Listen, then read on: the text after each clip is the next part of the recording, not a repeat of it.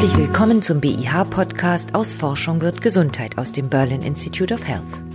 Wir wollen in diesem Podcast Fragen beantworten rund um das Thema Gesundheit und Gesundheitsforschung. Mein Name ist Stefanie Seltmann. Heute bin ich zu Gast bei BIH-Professorin Silvia Thun. Sie leitet hier die Core Unit E-Health und Interoperabilität und kümmert sich darum, wie die vielen Daten, die in der Medizin und in der medizinischen Forschung anfallen, sinnvoll genutzt werden können. Gerade hat sie eine Tagung veranstaltet, die sich mit der Rolle von Frauen und künstlicher Intelligenz in der Medizin beschäftigt. Frau Thun, es gibt Beispiele, die verdeutlichen, dass manche medizinischen Apps Frauen benachteiligen. Könnten Sie da mal ein Beispiel nennen? Ja, es gibt zum Beispiel Apps, die Diagnose finden. Und wenn eine Frau diese App bedient mit bestimmten Symptomen, wie zum Beispiel Schmerzen auf der linken Seite am Rücken und weiteren Schmerzen im Arm, dann kommt bei dieser App als Ergebnis heraus, dass sie eine Depression hat und bitte den Hausarzt in den nächsten Tagen aufzusuchen hat. Bei einem Mann hingegen ist es bei denselben Symptomen so, dass die App dann anzeigt, dass er unverzüglich ein Krankenhaus aufsuchen soll, weil natürlich der Verdacht besteht auf Herzinfarkt. Also so unterschiedlich sind die Algorithmen der künstlichen Intelligenz in den Apps vorhanden und eine Überprüfung findet bis heute in Deutschland nicht statt. Wie kommt das denn, dass die App so unterschiedliche Diagnosen stellt bei Frau und Mann? Hat der Programmierer das unterschiedlich programmiert? Ja, meistens ist es so, dass diese Apps oder diese Algorithmen ja durch vorhandene Daten entscheiden. Das heißt, es kommt auf die Datenbasis an. Wenn natürlich sehr viele Frauen hier ihre Daten eingeben, ist die Erkenntnis meistens diejenige, die dann auch auf Frauen zutrifft.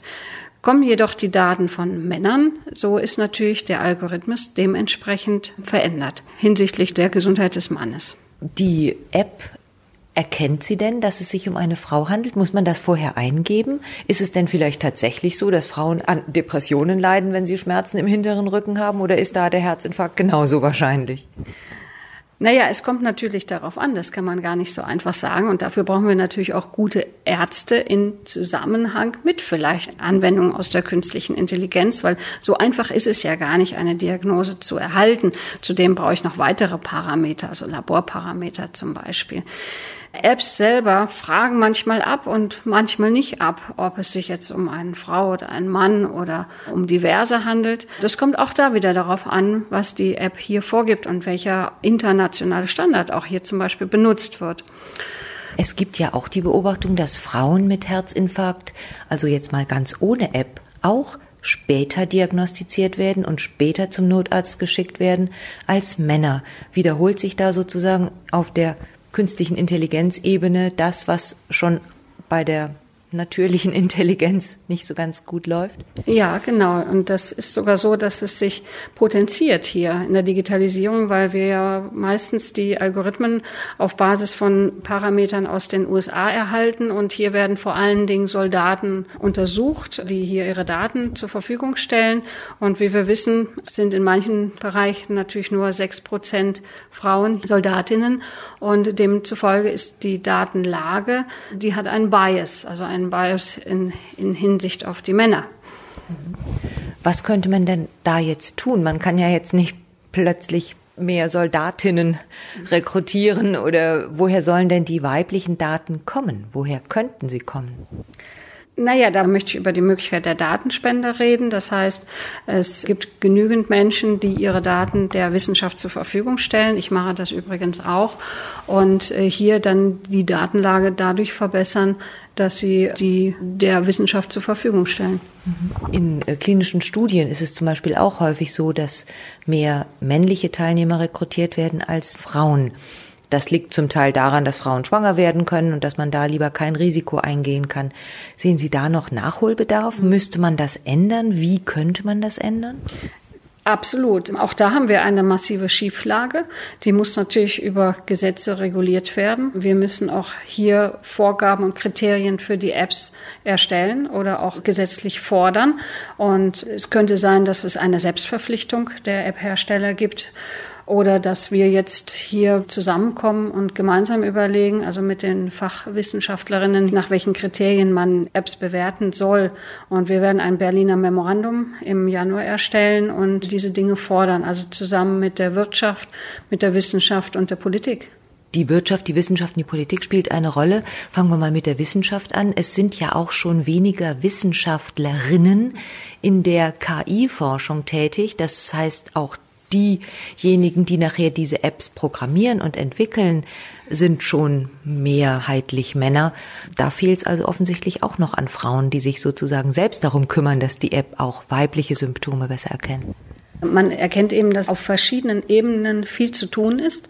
Also dass wir hier auch, äh, ich sage schon im Kindergarten, die Kinder und die Mädchen dazu bringen müssen, dass sie sich für Technik interessieren oder für Mathematik. Es ist ja erstmal eher nur eine mathematische Fragestellung und dass diese Mädchen und hinterher Studentinnen und hinterher die Wissenschaftlerinnen auch adäquat gefördert werden, dass hier auch die Professuren dementsprechend vergeben werden, dass man wirklich sagt, wir vergeben 50 Prozent der Professuren an junge Wissenschaftlerinnen und 50 Prozent an männliche Wissenschaftler.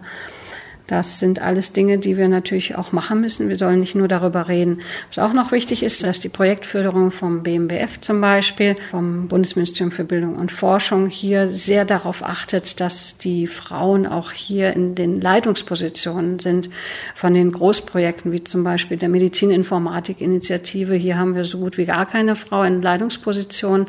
Und das wundert mich, weil wir ja auch Vorgaben der EU eigentlich haben. Das Argument ist dann ja immer, ja, es gibt keine Frauen, die man berufen könnte. Doch. Also Sie zum Beispiel gibt es. Wie sieht denn die Situation aus? Wie nehmen Sie das denn wahr? Haben Sie nur männliche Kollegen oder gibt es auch Frauen, die Ihre Position oder andere Professuren einnehmen könnten? Ja, ich kann Ihnen natürlich die Frauen aufzählen, weil ich sie alle sehr gut kenne. Wir sind im Moment ja drei sehr sichtbare Professorinnen und hunderte männliche Professoren in dem Bereich der Medizininformatik. Das müssen wir natürlich ändern, indem wir hier adäquat fördern.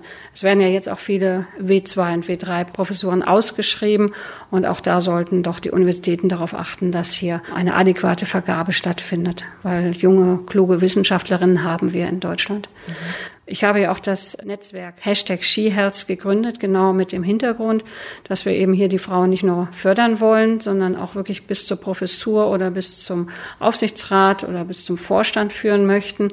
Und hier sind mittlerweile über 120 Frauen organisiert.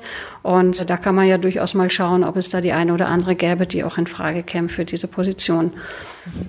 Jetzt kommen wir nochmal zurück auf diese Apps, die so programmiert sind, dass die weiblichen Symptome vielleicht nicht so richtig gut diagnostiziert werden können. Wenn Sie mit diesen Vorwürfen an Ihre männlichen Kollegen herantreten und ihnen sagen, schau mal hier, das erkennt ja gar nicht die Symptome von Frauen. Wie reagieren die Männer? Nehmen Sie das wahr? Nehmen Sie das ernst? Ja, das wird sehr ernst genommen und ich bin der Meinung, dass die Männer das gar nicht wissen. Ja, die merken leider nicht, dass sie in einer Welt von Männern für Männern hier in der Digitalisierung im Gesundheitswesen agieren.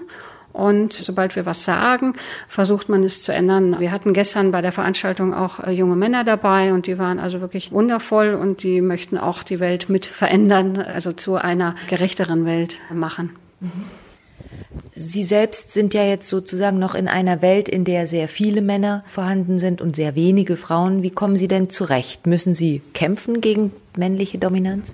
Nein, nein. Also das ist kein Kampf. Es macht große Freude, mit Männern zu arbeiten aber auch mit Frauen. Ich merke aber, dass die Projekte, die tatsächlich mit Frauen besetzt worden sind, auch vor allen Dingen im Führungsbereich, sehr erfolgreich sind und sehr viel schneller.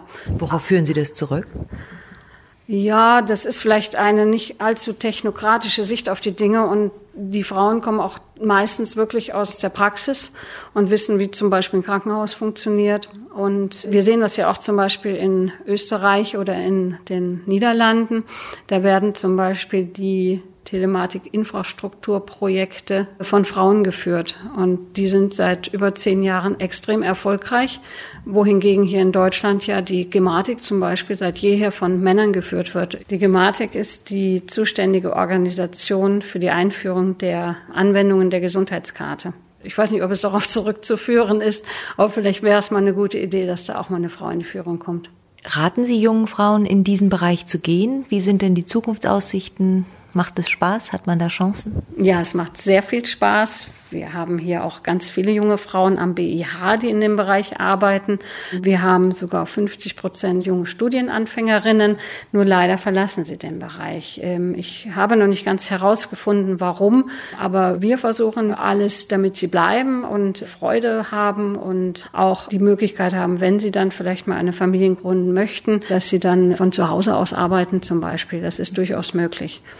Sie sprechen jetzt von Medizininformatik oder welche Studiengänge sind es denn, die einen dahin führen, dass man auf diesem Bereich der künstlichen Intelligenz in der Medizin arbeitet? Ja, das sind vor allen Dingen die Health Data Scientists, das sind also Datenwissenschaftler, aber auch Mediziner, die interessiert sind oder Informatiker, die an der Medizin interessiert sind oder Mathematiker. Also es ist durchaus so, dass wir hier sehr interdisziplinär zusammenarbeiten und das macht vielleicht auch die Freude an diesem Beruf aus. Und man macht natürlich was absolut Sinnvolles. Wir versuchen hier zum Beispiel derzeit die Krankenakte für krebskranke Menschen aufzubauen, die dann deutschlandweit und auch international gültig wird.